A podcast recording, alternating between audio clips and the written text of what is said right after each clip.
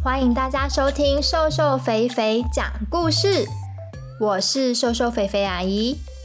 小朋友，上次在夜莺这个故事里，我们说到中国的皇帝收到日本天皇的礼物，是一个机器做的夜莺。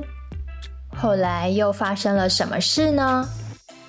今天就让瘦瘦肥肥阿姨讲给你听吧。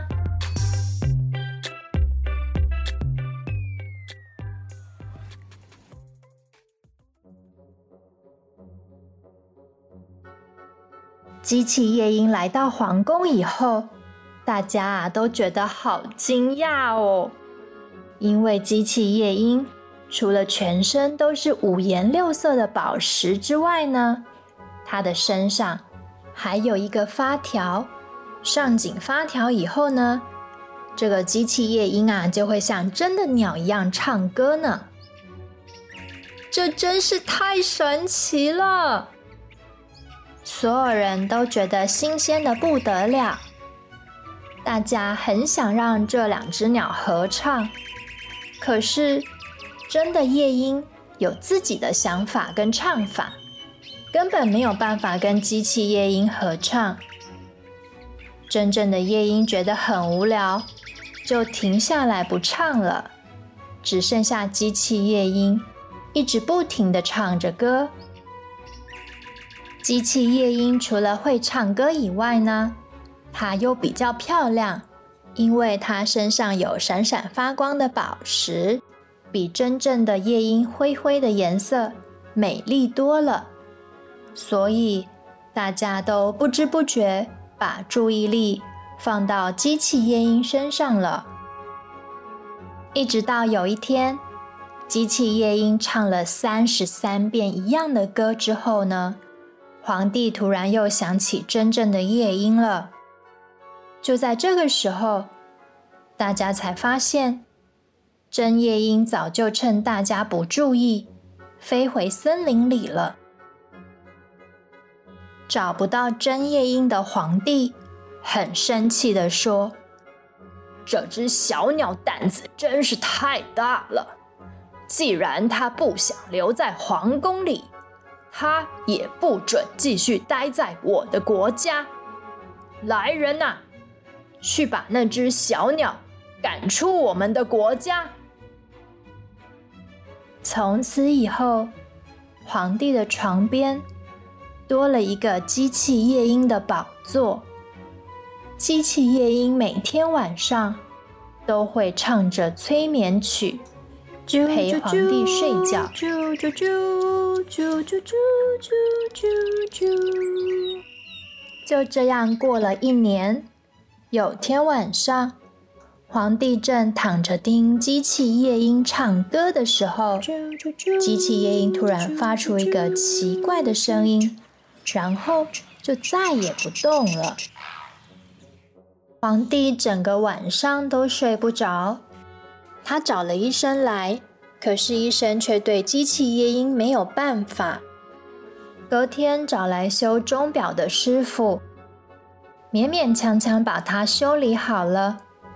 但是从此以后，机器夜莺一年只能唱一次歌，不然它就会完全坏掉，再也不能修了。时间过得很快。又过了五年，这个时候，皇帝又老又病，他实在是病得非常的严重，大家都很悲伤。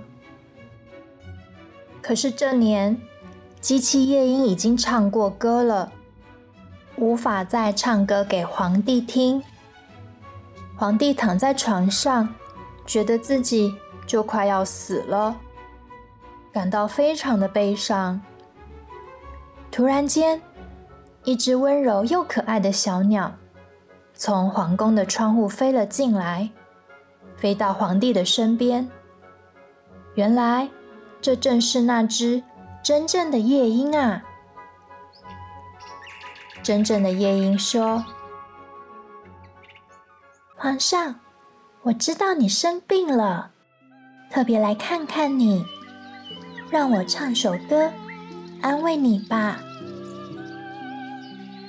听了小夜莺美妙的歌声，皇帝的病慢慢的好了起来。恢复健康的皇帝问夜莺说：“啊，是你的歌声救了我，我要怎么报答你呢？”夜莺回答皇帝：“你已经报答过我了。当我第一次为你唱歌的时候，你流下眼泪，我永远都忘不了的。”皇帝很感动，他说：“你永远留在我身边好吗？”夜莺说：“我比较喜欢自由自在的生活。不过，我可以每天都飞来你的花园，唱首歌给你听。”从此以后，夜莺每天晚上都会来唱歌给皇帝听。他温柔的歌声，为皇帝带来继续活下去的勇气和力量。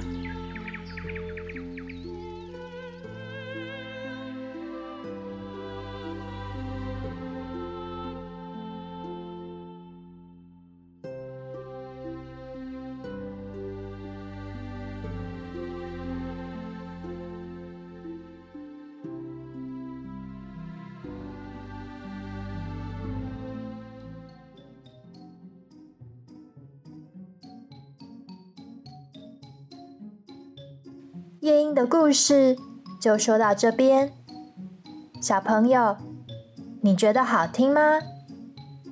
这个童话故事后来也成为音乐家史特拉文斯基的灵感，在一九一七年写出了一个著名的歌剧，就叫做《夜莺》。对古典音乐有兴趣的小朋友，可以请爸爸妈妈。上网搜寻相关的片段听看看哦。